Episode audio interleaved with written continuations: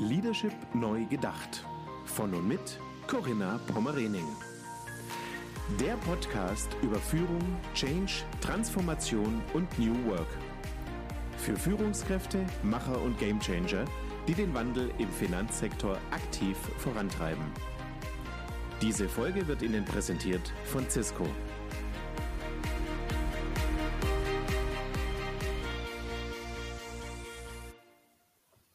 Herzlich willkommen zu meiner 100. Folge von Leadership Neu Gedacht.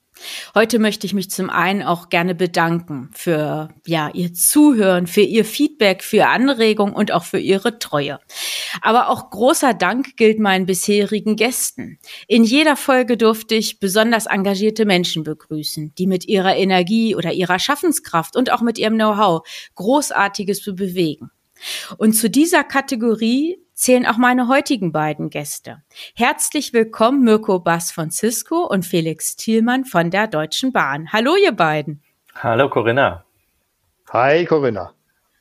Ja, schön, dass ihr euch die Zeit nehmt. Ähm, ihr seid ja beide auch in ja wirklich geforderten Positionen, habt viele Projekte und sich dann die Zeit für einen Podcast zu nehmen, das fällt nicht immer leicht. Von daher bin ich sehr, sehr dankbar, dass ihr die Gäste meiner Jubiläumsfolge seid. Herzlichen Dank. Hm.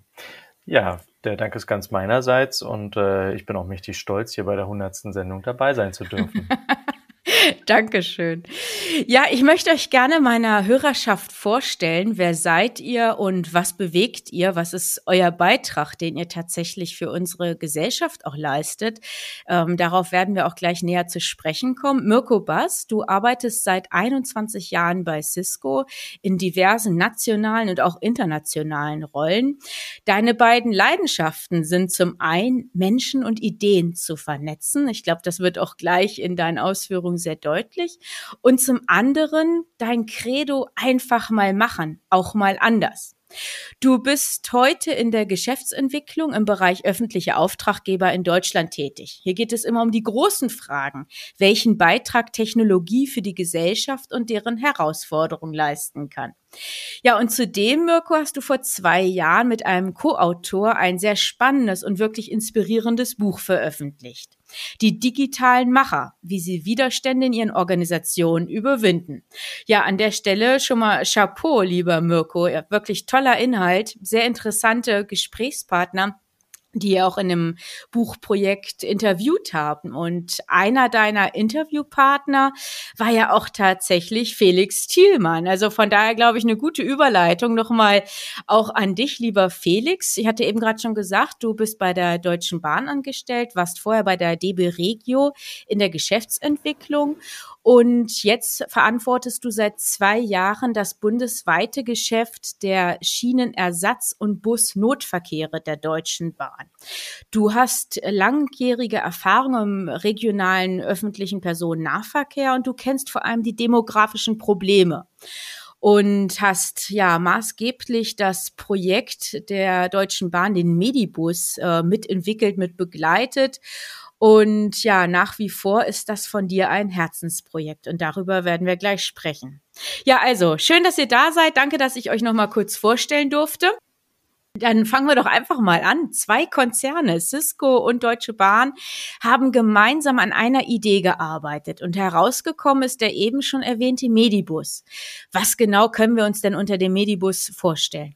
Der Medibus ist eine Idee der Deutschen Bahn und äh, ist im Grunde eine rollende, voll ausgestattete Arztpraxis. Eine äh, Allgemeinarztpraxis, wie, wie man sie sich vorstellt, nur halt auf vier Rädern und zwar in einem ähm, ganz normalen Stadtbus. Ein Niederflurbus, wie wir äh, im ÖPNV sagen, also einer, der fast ebenerdig ist und einen barrierefreien Zugang erlaubt, damit wirklich einen ähm, niederschwelliges Angebot für medizinische Versorgung darstellt. Unsere Medibusse sind ähm, voll ausgestattet, so dass sie autark auch im ländlichen Raum überall eingesetzt werden können, unabhängig von der Infrastruktur, die vor Ort vorliegt. Das heißt, ähm, dass unsere Busse ihr eigenes Trinkwasser mitbringen, ähm, Abwasserauffangbehälter haben, ihren eigenen Strom erzeugen über zum Beispiel 16 Solarmodule auf dem Dach, aber auch einen Stromgenerator an Bord und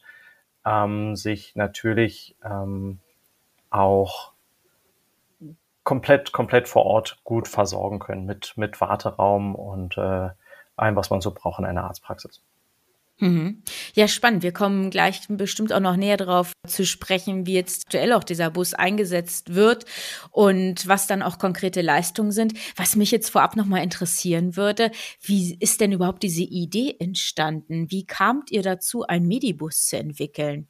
Ja, das ist, das ist tatsächlich eine relativ spannende Entstehungsgeschichte, denn ähm, auch das ist ein Thema, was für die Deutsche Bahn nicht immer ganz, ganz leicht gewesen ist äh, die ausgetretenen Pfade zu verlassen und auch mal äh, Geschäft jenseits des Brot- und Buttergeschäfts, wie ähm, ein ehemaliger Vorstandsvorsitzender zu sagen pflegte, ähm, zu betreiben. Aber hier kommt es tatsächlich auch aus der, aus der Not des demografischen Wandels heraus, den wir gerade im ländlichen Raum ähm, sehr, sehr stark spüren. Und äh, meine, meine Konzernheimat in der DB Regio Busgruppe ist da natürlich sehr nah an genau diesen demografischen Entwicklungen dran. Wir haben eine, eine sehr große Busflotte, die vor allem im ländlichen Raum die Anbindung ähm, der kleinen Gemeinden mit den Mittelzentren, aber auch mit den Städten sicherstellt und die berühmte letzte Meile auch mit enthält. Also die, äh, die Anwohnerinnen und Anwohner in ihren kleinen Gemeinden abzuholen und idealerweise bis zu den Bahnhöfen zu bringen und das Pendeln zu erleichtern. Ähm, ein Großteil unseres Geschäfts sind dabei auch Schülerverkehre und gerade hier haben wir seit einigen Jahren ähm, eine deutliche Veränderung wahrgenommen, nämlich ein Nachlassen genau dieser Schülerverkehre, ähm, aber auch insgesamt eine Verschiebung der Mobilität aus dem ländlichen Raum in die, in die Städte. Und da haben wir mal überlegt, was, was sind denn zum einen die Ursachen dafür und zum anderen, was können wir als Busgruppe äh, mit unserem ja doch sehr äh, ländlichen Netzwerk und auch mit unserem sehr großen verkehrlichen Fokus hier ähm, zu beitragen, um, um da etwas dagegen zu tun. Und da waren wir relativ schnell bei den, bei den Punkten der, äh, der infrastrukturellen Versorgung im ländlichen Raum und der Feststellung, dass da ganz, ganz viel abgewandert ist in den letzten Jahren und dass eben äh, auch zwangsmäßig die, die Menschen, gerade wenn sie älter werden, in die Städte ziehen. Zum einen, weil ähm, weil natürlich einfach das, das Jobangebot in den Metropolen größer ist, aber schlussendlich auch die medizinische Versorgung immer schlechter wird. Mhm. Ähm, und wenn man sich dann anguckt, dass es einfach schwierig geworden ist, alt zu werden im ländlichen Raum, ähm, wird diese Situation sich weiterhin dramatisch verschärfen. Denn äh, den letzten Satz noch, aktuell ist das Durchschnittsalter der Hausärzte äh, bundesweit bei circa 56 Jahren und im ländlichen Raum noch deutlich höher. Und wenn man dann weiß, dass äh, wir aktuell schon knapp 5000 unbesetzte Hausarztstellen haben, wird sich dieser Trend bis 2030 wahrscheinlich auf weit über 10.000 unbesetzte Hausarztstellen äh, weiter dramatisch verändern. Und ähm, da kam uns die Idee, dass wir natürlich mit mobilen Hausarztpraxen da einen ganz wesentlichen Beitrag gegen leisten können, um Versorgung wieder dahin zu bringen, wo sie benötigt wird. Ähm, spannend, Felix. Vielen Dank für diese Ausführungen und auch die Erläuterung. Ich glaube, wir alle wissen einfach um diese Problematik der gleichwertigen Lebensverhältnisse im ländlichen Raum, die sicherlich wünschenswert sind, aber der Realität tatsächlich so noch nicht umgesetzt sind. Also ein spannendes Projekt, das ihr dort initiiert habt. Und ja, wie kam denn dann Cisco dazu? Mirko, spiele ich dir einfach mal den virtuellen Ball zu. Wie seid ihr zusammengekommen und wie habt ihr dann auch letztendlich diese Idee umgesetzt? Hm, ja, Corinna, danke dir. Das ist natürlich ganz spannend, wie das, das äh, entstanden ist und auch immer weiterentwickelt hat. Äh, der Ausgangspunkt war tatsächlich äh, auch eine Krise, aber nicht die Corona-Krise, sondern die Flüchtlingskrise. Mhm. Wenn wir uns noch erinnern, ähm, Ende 2015 ging das Ganze ja los und ich lebe hier in Hamburg und ich kann mich daran erinnern, wir hatten dort ja viele, viele Menschen, die ähm, hier nach Hamburg kamen, standen plötzlich vor den Toren äh, am Bahnhof, Riesenchaos. Die Menschen mussten gesundheitlich untersucht werden, äh, man musste sie irgendwo unterbringen. Ähm, da können sich ja sicherlich alle noch dran erinnern. Es war auch kalt, es war ähm, ja, es war wirklich eine schwierige Situation auch. Und wir hatten halt überlegt, wie viele andere auch, was können wir tun, wie können wir helfen. Und wir haben in Hamburg eine kleine Geschäftsstelle, Cisco, so 75 Mitarbeiter. Und es war bekannt ja, dass es eben keinen Raum gab, wo die Menschen untergebracht werden sollten und eben auch die medizinische Betreuung ist ähm, schlecht, eben weil der Raum nicht da ist, aber auch weil man nicht die gleiche Sprache sprechen konnte. Ne? Also die Menschen kamen zu uns aus vielen verschiedenen Ländern und wenn der Arzt dann eine Diagnose stellen soll und man spricht nicht in einer Sprache, äh, dann äh, fällt das schwer überhaupt herauszufinden, hat der Mensch jetzt wirklich organisch etwas oder ist er psychisch belastet? Und wenn ich dann vielleicht auch noch äh, Medikamente verschreibe und auch die Verabreichung dann noch erklären soll und ich habe noch nicht mal die gleiche Sprache, wie soll ich das tun? Und wir kamen einfach auf die Idee, über ein Projekt, was wir hatten bei der Universitätsklinikum hier in Hamburg im Eppendorf. Dort kommen auch häufig Patienten aus dem Ausland und die Ärzte müssen dann einen Dolmetscher hinzuziehen. Und da die Dolmetscher eben nicht immer alle in allen Sprachen zur Verfügung stehen, gibt es sogenannte Videodolmetscher. Und wir hatten dort ein Pilotprojekt äh, beim Klinikum in Eppendorf äh, mit einem, du musst dir vorstellen, ein 21 Zoll Bildschirm, ein Touchscreen mit einer eingebauten Kamera, eingebauten Mikrofonen, Lautsprecher, das Beste an Audio und Video, was du dir vorstellen kannst. Und über dieses Gerät ist es dem Arzt äh, möglich, auf 750 Dolmetscher zuzugreifen, die 50 Sprachen auf Knopfdruck sprechen. Dahinter sitzen also Menschen, ähm, die vielleicht ähm, Farsi Deutsch, Deutsch Farsi ähm, übersetzen können. Die sitzen zu Hause, die sitzen vielleicht im Büro. Und wenn du dann eben auf eine Sprache klickst, die dir angezeigt wird in einem Menü auf dem Bildschirm, dann dauert es zwei Minuten und dann ist der Farsi Deutsch, Deutsch Farsi Dolmetscher da. Mhm, stark. Und dann kannst du diese Kommunikationshürde überwinden. Ne? Sprache als Schlüssel zur Kommunikation wird überwunden mit dem Dolmetscher dabei und du hast trotzdem Gestik und Mimik. Und daran erinnerten wir uns. Und dann haben wir gesagt, okay, was können wir tun? Das könnten wir doch eigentlich einsetzen. Hätten wir ein Problem gelöst. Und ein zweites Problem, wir brauchen ähm, Raum. Raum, wo die Menschen untersucht werden können. Eigentlich auch ähm, eine Arztpraxis. Und unsere Arztpraxis im Vergleich zu der, die Felix und das Team entwickelt haben, hatte aber keine Räder, weil wir sind auf etwas gegangen, was wir in Hamburg natürlich ganz viel haben. Und das sind Container. Schiffs, Schiffscontainer, genau. Ja. Mhm. Schiffscontainer. Und ähm, ja, das war die Idee. Also können wir äh, einen Schiffscontainer in eine Arztpraxis umbauen und können wir dann diese Arztpraxis äh, mit dem Internet verbinden und dann eben auch die Videodolmetscher reinbringen.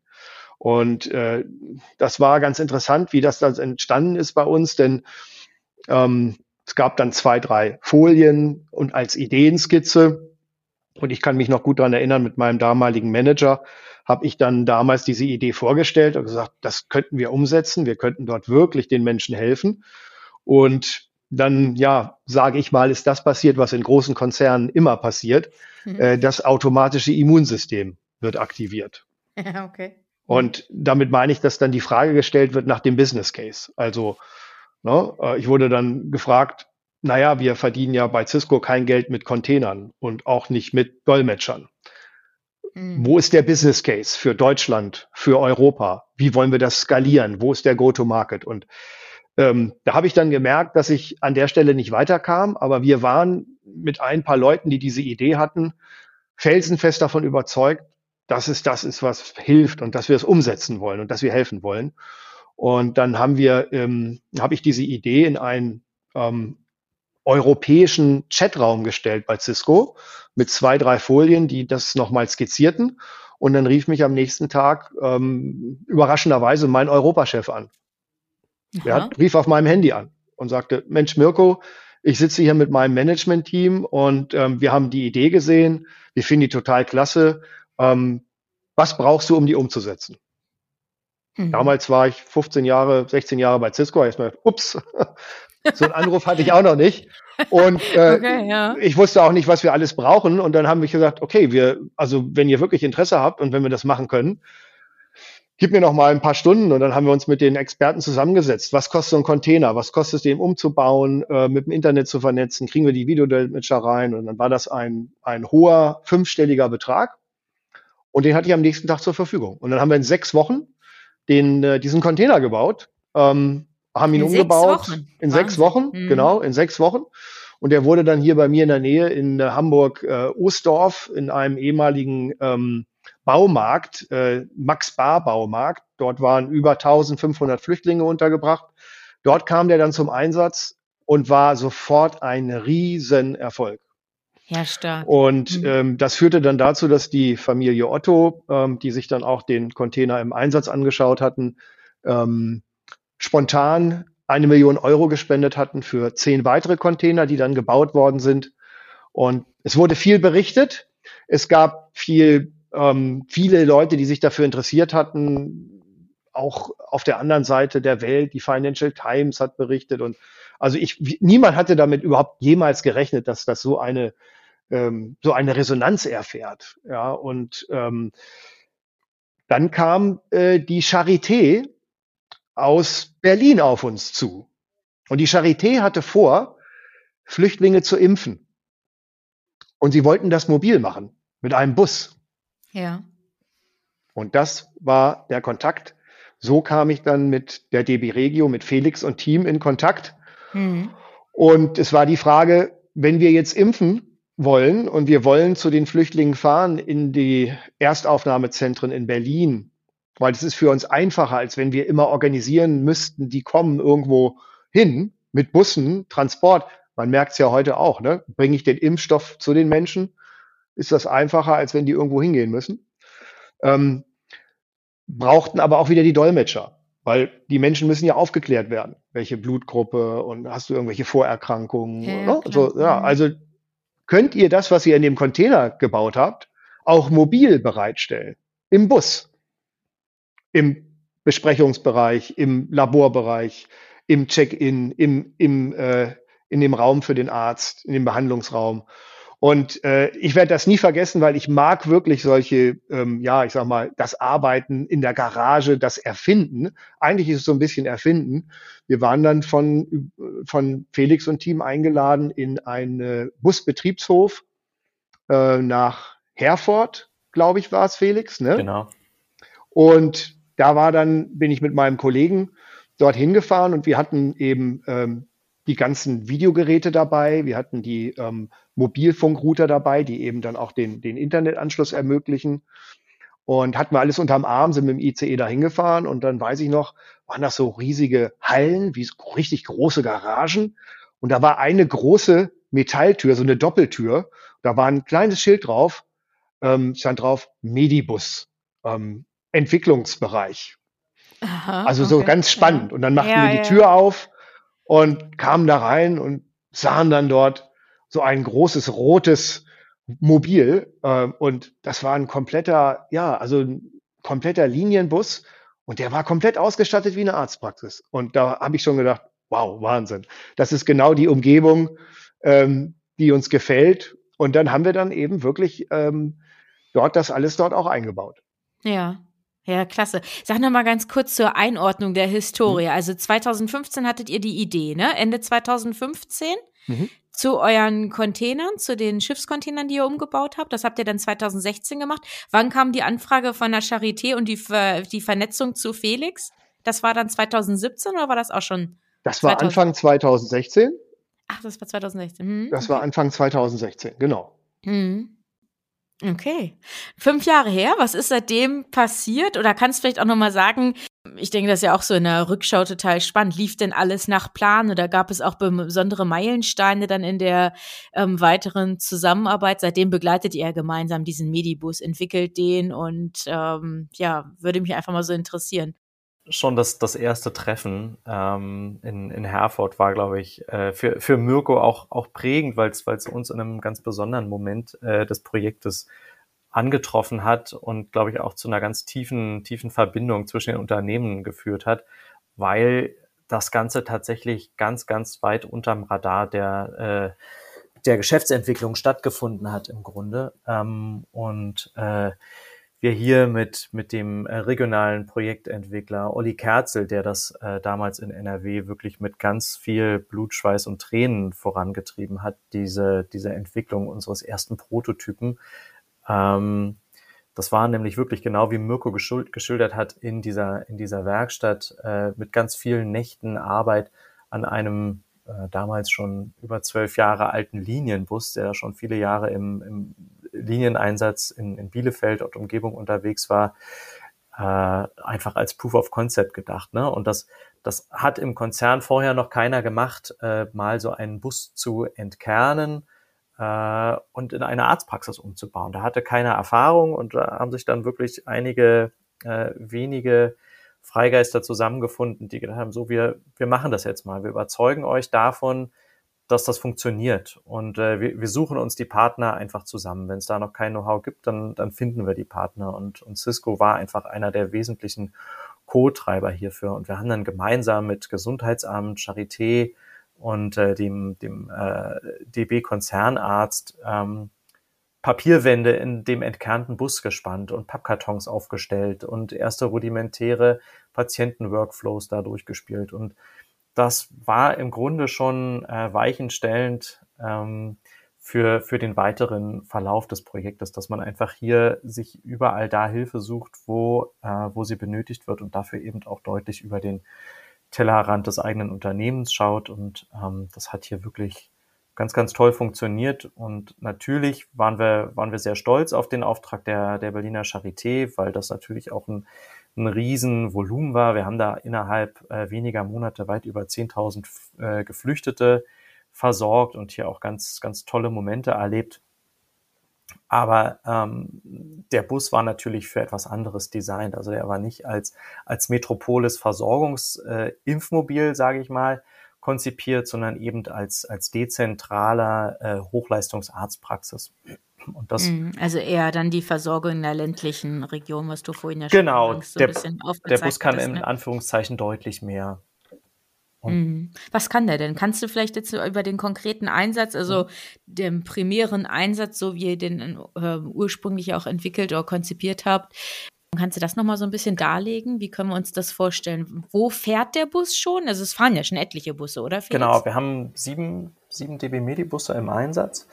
Ähm, und äh, sie sind tatsächlich im ganzen Bundesgebiet unterwegs. Und äh, Hauptantreiber für äh, das Konzept des Medibus ist, wie gesagt, der sehr große Ärztemangel, den, äh, wie geschildert, gerade der ländliche Raum ganz besonders spürt. In Metropolen gibt es teilweise eine Überversorgung an Ärzten. Und um diese knappe Ressource Arzt oder Ärztin ähm, genau dahin zu bringen, wo sie benötigt wird, ist einfach eine mobile Arztpraxis, die eben auch besser ausgestattet ist als die klassische Landarztpraxis, unabdingbar. Nur als Beispiel, aktuell über zwei Drittel der, ähm, der Abgänger der äh, medizinischen Hochschulen sind aktuell weiblich und haben ein relativ durchwachsen geringes Interesse daran, sich mit einer eigenen Praxis selbstständig zu machen oder noch schlimmer mit einer eigenen Praxis im ländlichen Raum selbstständig zu machen. Da werden vor allem ähm, andere medizinische Bereiche, anders als Allgemeinmedizin, angestrebt oder in die Forschung, in große Krankenhäuser etc. Aber der, äh, der Beruf Landarzt, der steht ganz arg unter Druck und verschärft die Versorgung einfach, so dass die Möglichkeit, mit einer mobilen Arztpraxis flexibel dahin zu fahren, wo eben äh, Arztsitze unbesetzt sind, einfach sehr, sehr groß sind und auch in absehbarer Zeit wahrscheinlich die, die beste Lösung, wenn auch eine Notlösung, aber die Not wird gelöst, ähm, darstellt. Und äh, ja. jetzt, um deine Frage zu beantworten, wo wird er mhm. zum Beispiel eingesetzt? Ähm, ein ganz tolles Beispiel ist hier die, ähm, der Einsatz in Nordosthessen äh, rund um den Landkreis Rothenburg, ähm, wo wir fünf Gemeinden mit einem Medibus im Auftrag der Kassenärztlichen Vereinigung Hessen versorgen.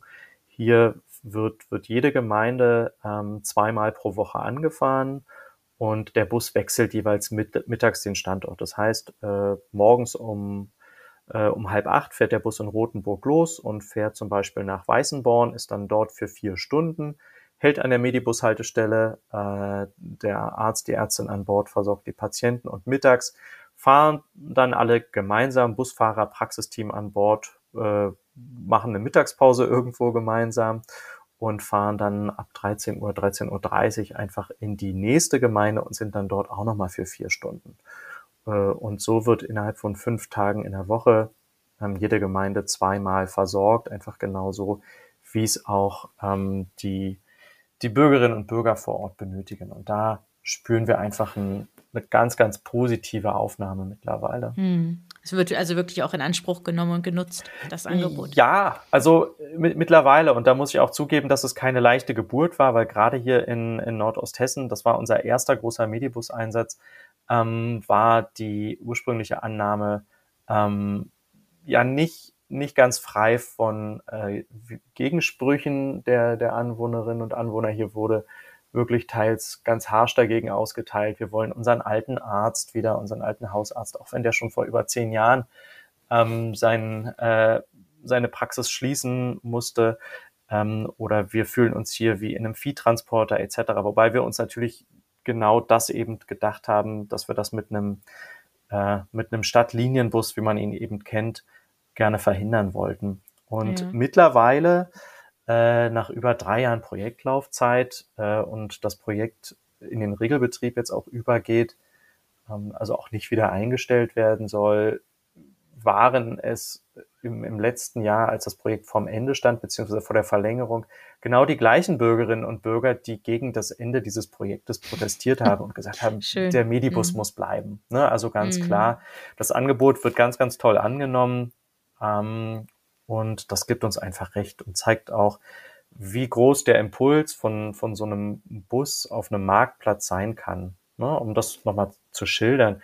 Es gibt eine Medibus-Haltestelle, in der Regel an einem sehr zentralen Marktplatz in den Gemeinden mit einem, äh, mit, einem mit, mit Wartebänken und äh, einem Haltestellenschild, so wie man es kennt. Und wenn der Bus auf den Marktplatz kommt, dann sitzen da schon 10, 20, 30 Leute ähm, und freuen sich auf, auf den Arzt, die Ärztin. Die Hälfte davon ähm, wollen wirklich zum Arzt.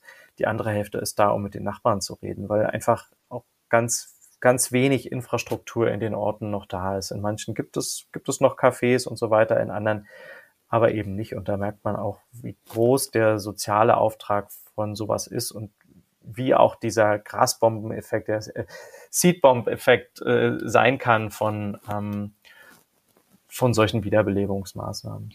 Ja, klasse. Und du bist eben gerade auf den Auftraggeber in Nordosthessen eingegangen, das ist die Kassenärztliche Vereinigung. Sind das grundsätzlich eure Kunden, eure Auftraggeber, die Kassenärztlichen Vereinigungen, oder wer ordert sonst die Busse? Das ist die Hauptzielgruppe, weil sie auch äh, die Kassenärztlichen Vereinigungen der äh, Bundesländer sind auch für die Grundversorgung verantwortlich und müssen diese auch sicherstellen. Übrigens seit, seit zwei Jahren auch äh, in einem Gesetz verankert, dass überall da, wo ähm, Gebiete medizinisch unterversorgt sind, äh, durch mobile Arztpraxen zum Beispiel ähm, eine Abhilfe zu schaffen ist. Da waren wir mit unserem Medibus wirklich ein ganz tolles Beispiel, die hier ähm, passiv Einfluss äh, auf ein Gesetz nehmen konnten. Wir wurden vom Bundesgesundheitsausschuss äh, angerufen und sind mit einem Medibus zum Bundestag gefahren und hatten dann auf einmal 100 Bundestagsabgeordnete aller Parteien im, im Medibus und haben nur nickende Köpfe gesehen die mhm. ganze Zeit. Und mhm. äh, zwei Tage später wurde auf einmal ein Gesetz verabschiedet. Mirko war mit vor Ort und es war wirklich äh, eine ganz ergreifende Situation, weil wie gesagt, auf einmal waren sich alle Parteien einig, dass das eine super Idee ist, oder Mirko? Ja, ich, äh, das, ich habe das gut vor Augen, wo du es gerade nochmal sagst. Ähm, es hat äh, bei allen sofort so ein Kopfkino ausgelöst, als sie dann in dem Bus waren, durchgegangen sind, haben gesehen, es ist eine voll ausgestattete Arztpraxis. Alles, was ich in der normalen Arztpraxis auch, habe, habe ich auch. Zusätzlich habe ich eben noch diese ähm, telemedizinischen Möglichkeiten, also eben nicht die Dolmetscher, über die wir vorher gesprochen hatten, die wir jetzt haben. Jetzt haben wir, hat der Hausarzt an Bord nicht im Haus, sondern im Bus. Der Allgemeinmediziner hat die, die Chance eben über diese telemedizinischen Möglichkeiten, über Video, sich weitere Experten ähm, hinzuzuholen für eine Zweitmeinung oder den speziellen, den Dermatologen oder den Urologen, bevor er jetzt denjenigen auf dem Land erst nochmal wieder hin woanders überweist. Mm, und das kann ja auch manchmal dann zu monatelangen genau. Wartezeiten führen. Genau, so. Das haben, das haben die Politiker gesehen. Und die kamen, äh, also es war ja auch der, das Interessante war, es war der Verkehrsausschuss und der Gesundheitsausschuss. Die kamen nicht zusammen, ne, so wie schön man das trennt in Deutschland. Die kamen dann hintereinander. Aber alle, alle waren total begeistert und sie haben, ja, geht. Arztpraxis geht, Telemedizin geht. Und dann haben die letztendlich das auch in ihren Wahlkreisen gepostet und dafür Werbung gemacht.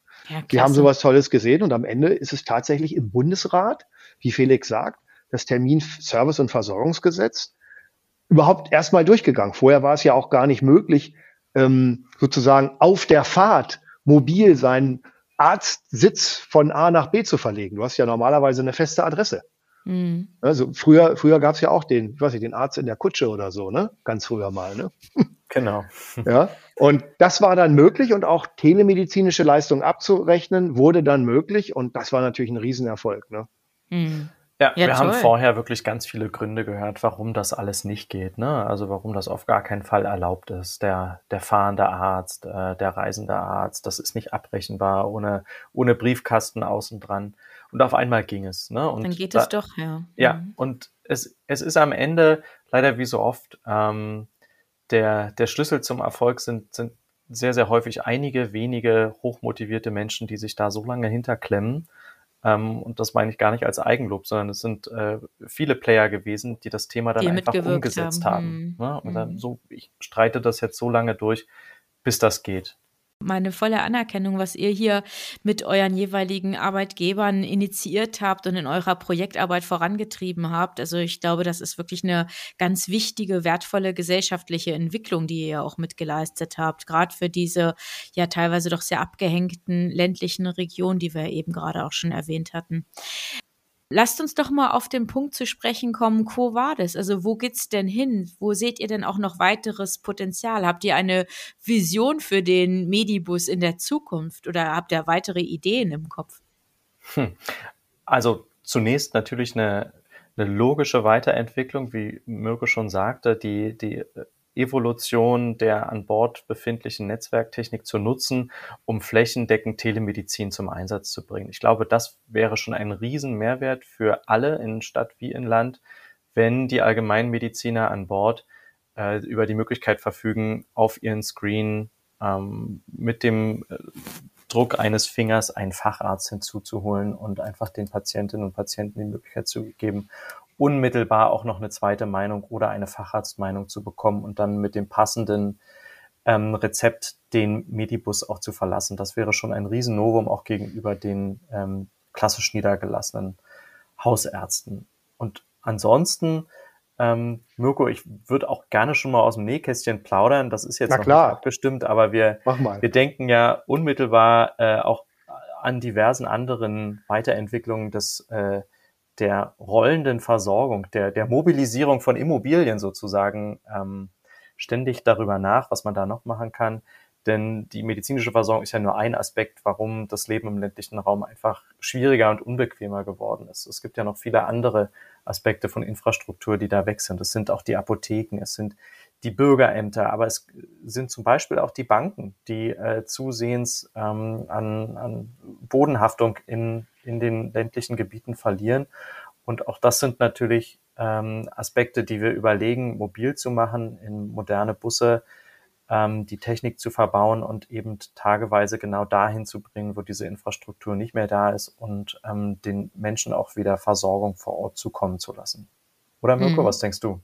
Ja, also das, das ist es, ne? Und Technologie kann da eben immer wieder eine Rolle spielen, so wie wir eben Fachärzte mit bestem Bild, bestem Video hinzuholen können ähm, oder auch medizinische Geräte natürlich auch entsprechend anbinden können, können wir das natürlich auch Expertenrat, der verteilt ist, Expertenwissen, was nicht an einem Ort immer vorhanden sein kann, können wir natürlich auch virtuell durch Technologie an jeden Ort bringen.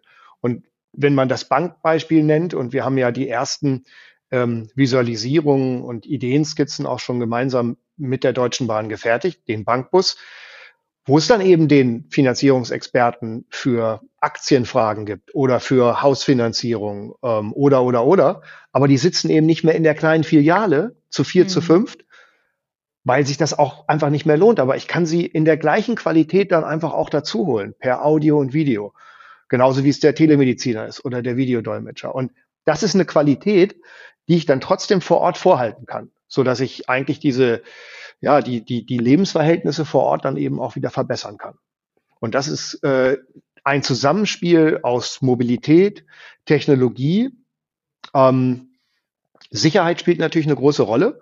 Und das ist einfach ein ein dolles Teaming, was sich da jetzt entwickelt hat, weil die Deutsche Bahn natürlich mit, äh, mit ihrer Infrastruktur, mit ihren Busbetrieben und ihrer ganzen Erfahrung natürlich dort auch ähm, uns mit reinspielt. Und äh, man muss sagen, der Medibus ist ja auch äh, aus dem Prototypenstatus, das haben wir, glaube ich, eben gar nicht erwähnt, der ist ja in eine Serienfertigung gelangt. Also dieser erste Prototyp, den Felix nannte, das war ja noch dieser alte durchgefahrene Bus, der wurde umgebaut. Und äh, mittlerweile hat die Deutsche Bahn mit einem Partner fertig diesen, Serie, diesen Medibus in Serie. Ah, also mit einem mhm. komplett neuen Chassis, ähm, der wirklich, welches wirklich auch für diesen Medibus gebaut wurde. Und der ist jetzt mittlerweile schon ja mehrfach gebaut worden und auch beauftragt. Also das ist wirklich auch eine Serienproduktion geworden. Ne? Und so stellen wir uns das natürlich auch vor, dass wir in den Bereichen Bankbus reingehen, ähm, aber auch, ähm, ich sag mal, wenn wir jetzt an die Corona-Pandemie denken, die uns natürlich auch alle beherrscht und alle reden vom Impfen. Wie kriegen wir da den hätten Impf wir doch auch, da hätten wir doch auch ja, gewisse Potenziale, genau. oder Mirko? Ja, wie kriegen wir den, wie kriegen wir diesen Impfstoff denn zu den Menschen? Ja, also ja. es wird geimpft im Einkaufszentrum, es wird geimpft, äh, ne? aber wie, wie können wir möglichst niedrigschwellig so ein Angebot unterbreiten? Und wenn die Deutsche Bahn äh, mehrere tausend Busse in Deutschland betreibt und die Deutsche Bahn als Konzern zu, zur Bundesrepublik Deutschland gehört, ähm, warum kann ich nicht ein paar tausend Busse umrüsten in mobile Impfbusse? Also ich hätte euch eigentlich gefragt, ob die Anfrage nicht schon vorliegt. Äh, bis Weihnachten sollen noch 30 Millionen Menschen noch geimpft werden. Dann liegt es doch nahe, dass ihr da jetzt zum Einsatz kommt mit eurem Medibus, oder? Als mobile Impfstation. Ja, warum eigentlich nicht, Mirko? Ne? Also warum, mhm.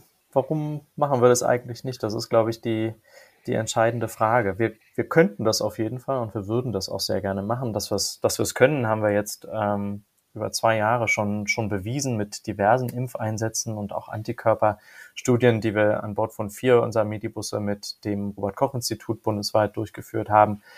Ähm, flexibel genug sind wir tatsächlich und ähm, wir können auch nicht nur klassische hochgerüstete Medibusse mit, mit Labor und Warte- und Behandlungsbereichen etc.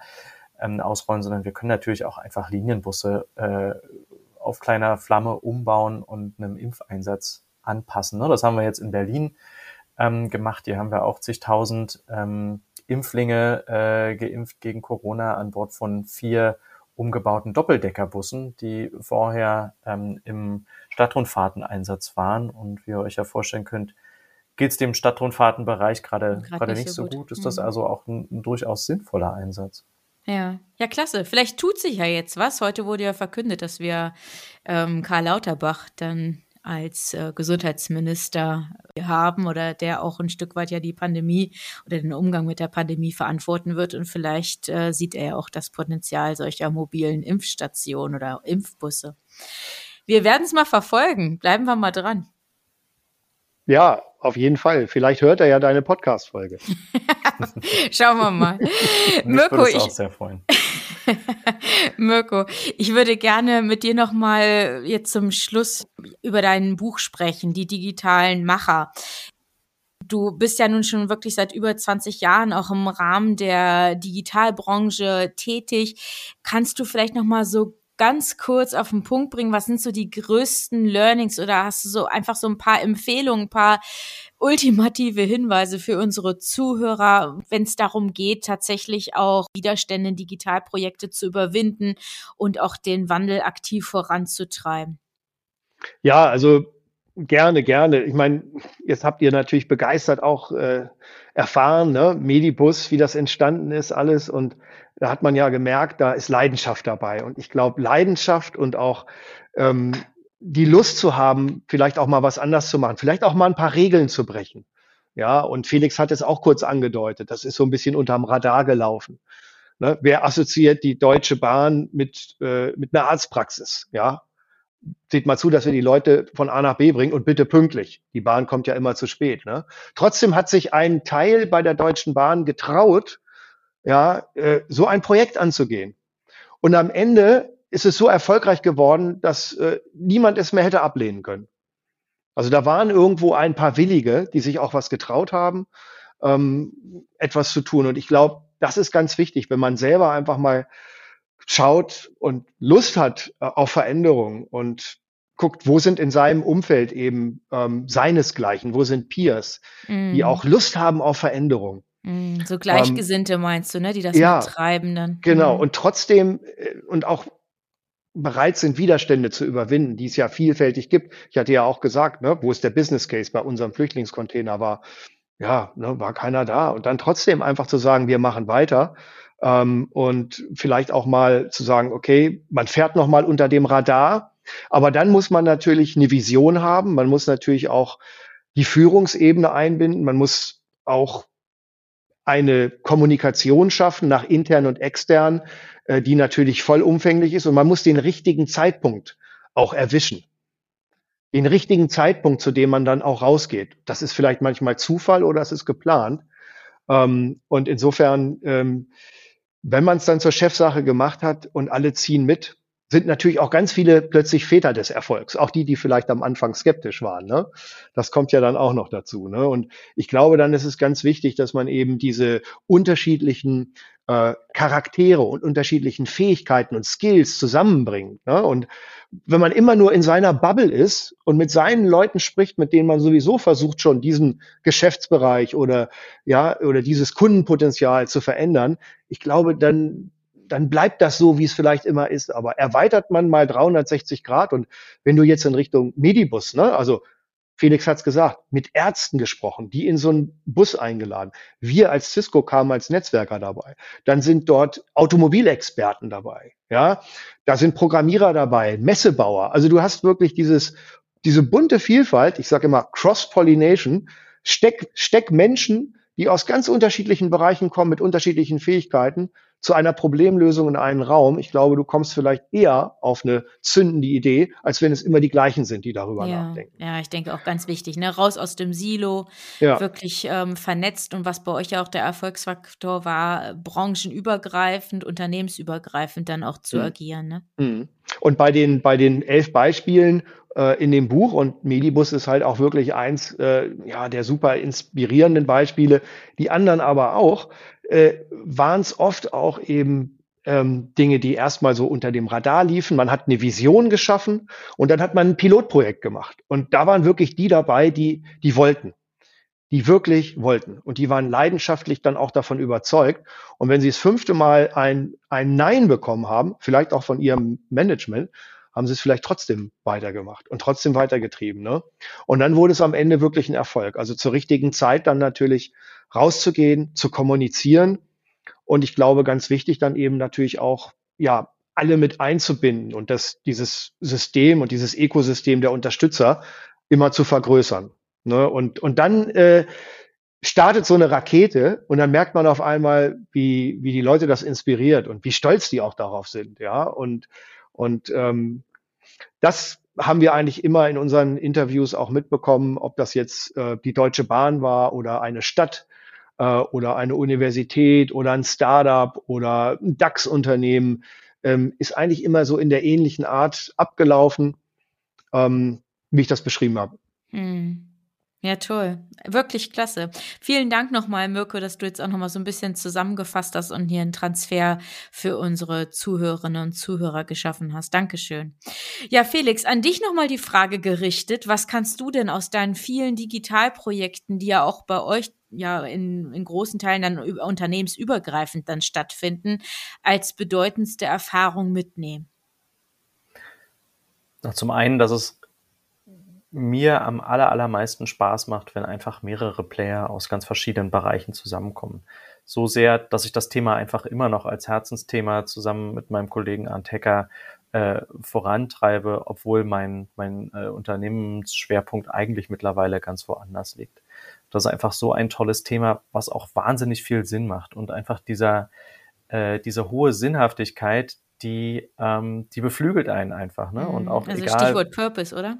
Absolut. E egal, wo man das Thema vorstellt, man, man trifft auf nickende Köpfe und das macht einfach wahnsinnig, wahnsinnig viel Spaß, auch da äh, die, die Flamme in anderen anzuzünden, ähm, wobei das gerade am Anfang nicht ganz einfach war. So wie äh, Mirko auch schon angedeutet hatte, ähm, ist es mitunter ganz gut. Ähm, und da hat sich in unserem Konzern schon viel getan in den letzten fünf Jahren, aber nicht, nicht allzu früh mit einem solchen Thema aus der Deckung zu kommen, weil es einfach so weit ab vom, ähm, vom Kerngeschäft ist und äh, dann schon eine Business Case Diskussion zu führen, kann dann mitunter schwierig sein, ne? wenn ein Projekt noch sehr, sehr jung ist und man das Ganze auch erstmal verproben muss und weiterentwickeln muss. Und da sind wir jetzt auch einige Schritte weiter. Aber das hätte, wären wir damit zu früh rausgegangen, ähm, hätte das durchaus schiefgehen können. Und äh, mittlerweile sind wir da, glaube ich, ähm, ganz weit vorne mit und können auch ganz viele Notsituationen bundesweit mit dem Medibus unterstützen. Wir hatten äh, jetzt zwei Medibusse im, im Ahrtal, drei Monate im Einsatz und haben da zwei Arztpraxen ersetzt. Wir helfen gerade im Corona-Einsatz überall und auch den landärztlichen Einsatz treiben wir natürlich voran. Und das wäre ohne die Zusammenarbeit verschiedenster Bereiche ähm, zwischen IT, ähm, Fahrzeugbau und eben der Logistik, wo wir natürlich spezialisiert drauf sind, wäre das nicht möglich. Die Deutsche Bahn hat keine Ahnung von medizinischer Versorgung und dennoch ziehen wir uns den Schuh an, weil wir natürlich den Druck spüren, ähm, dass sich im ländlichen Raum etwas äh, verändert und wir hier gegensteuern müssen ähm, durch die Schaffung gleichwertiger Verhältnisse wo wir die Chance, die sich gerade während Corona ergibt, nämlich dass viele Leute auch wieder in den ländlichen Raum ähm, ziehen wollen, einfach wieder auch die Voraussetzungen schaffen wollen. Und das sehe ich jetzt als wesentlichen Beitrag, den wir da leisten können, um auch unser Geschäftsmodell, da kommt das Wort wieder, ähm, das, das ÖPNV auch im ländlichen Raum wieder ähm, tragbar zu machen. Ja, klasse. Felix, vielen Dank für deine letzten Ausführungen und an euch beide nochmal ganz herzlichen Dank für das Interview, dass ihr ja den Medibus und die Geschichte zu dem Medibus hier einmal erklärt, erläutert habt. Vielen Dank und ja, danke auch für euer Engagement, für euren Einsatz. Ja, und weiterhin ganz viel Erfolg für euch.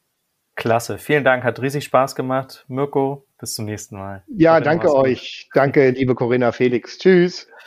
Ja, tschüss. Und an unsere Zuhörer, Sie sind jetzt vielleicht neugierig geworden, was genau ist der Medibus, wie sieht der aus? Und zwischendurch hatte Mirko auch den Finance-Bus erwähnt. Auch hier werden wir in den Show Notes ein paar Links hinterlegen, so dass Sie sich ein Video oder auch weitere Unterlagen einfach mal anschauen können zu diesen Entwicklungen der Deutschen Bahn und Cisco. Ja, und dann wünsche ich Ihnen alles Gute, bleiben Sie in diesen Tagen zuversichtlich und genießen Sie ein wenig die Vorweihnachtszeit. Wie sind Ihre Erfahrungen zu dem Thema in dieser Episode? Schreiben Sie gerne eine E-Mail an mail@corinna-pommerening.de oder als Nachricht über LinkedIn oder Xing. Besuchen Sie auch sehr gerne die gleichnamige geschlossene Facebook-Gruppe von Corinna Pommerening und hören Sie wieder rein, wenn eine neue Folge von Leadership neu gedacht auf Sie wartet. Unterstützt von Cisco, Ihr Partner für die digitale Transformation im Finanzsektor.